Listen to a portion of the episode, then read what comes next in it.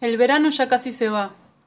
Las tardes de lluvia, los crepúsculos más intensos y las noches se sienten cada vez más frescas, aunque sigue haciendo calor. Me parece raro pensar en volver a la rutina de la facultad. Ayer volví al mar, un poco para despedirme. Estaba precioso y había mucho sol, pero el agua estaba fría y no pude meterme. Me indispuse y subida esa emoción llegó el recuerdo de Lautaro después de mucho tiempo. Desde que nos separamos y sobre todo desde que empecé a salir con Diego, casi no volví a saber de él.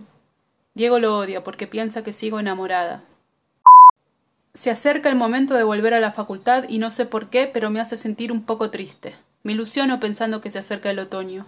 Compré entradas para ver a Hot Chip. Quiero aprovechar todos los recitales que vengan a Londres. Vos decís que actúas como un fantasma. Yo te leo más bien como un amigo que se fue a vivir a la India y que no vuelve nunca más. En todo caso, lo de ser un fantasma te funciona muy bien. De hecho, te veo en el chat, pero prefiero no hablarte. Me parece que en este periodo me gusta más así.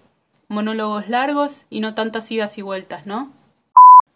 Muy acertado tu comentario con respecto a la ficción familiar. Parto de esa idea cuando menciono la fotografía de los dos muchachos antes de salir a cazar en mi novela.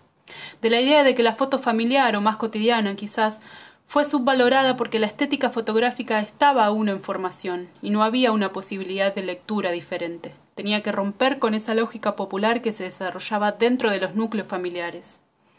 Por eso creo que ahora que pasó un tiempo y que nosotros tenemos una formación en imágenes, podemos darle una lectura estética a eso.